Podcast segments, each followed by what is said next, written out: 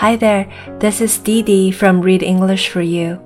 Thank you for tuning in today and listening to our program Post and Poem. Today, I'm going to read you a poem from the famous American poet Emily Dickinson. If you were coming in the fall, and I hope you enjoy. If you were coming in the fall, I'd brush the summer by with half a smile and half a spurn, as housewives do a fly. If I could see you in a year, I'd win the months in balls and put them each in separate drawers until their time befalls. If only centuries delayed, I'd count them on my hand, subtracting till my fingers dropped into Van Diemen's land. If certain, when this life was out, that yours and mine should be, I tossed it yonder like a rind and taste eternity. But now, all ignorant of the length of time's uncertain wing, it goads me like the gobbling bee that will not state its sting.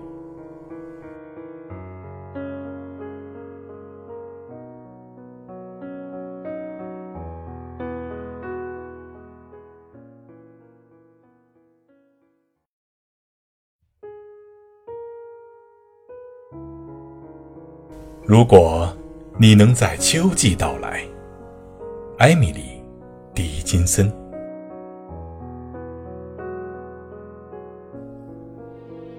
如果你能在秋季到来，我会用胆子把秋季掸掉，一半轻蔑，一半含笑，像管家妇把苍蝇赶跑。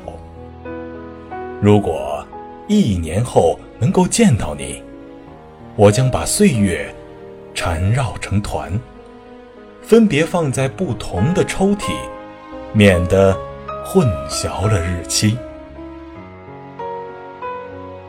如果只耽搁几个世纪，我会用我的手计算，把手指逐一曲起，直到全部倒伏在。亡人国里，如果确知聚会在生命，你的和我的生命结束时，我愿意把生命抛弃，如同抛弃一片果皮。但是现在难以确知，相隔。还有多长时日？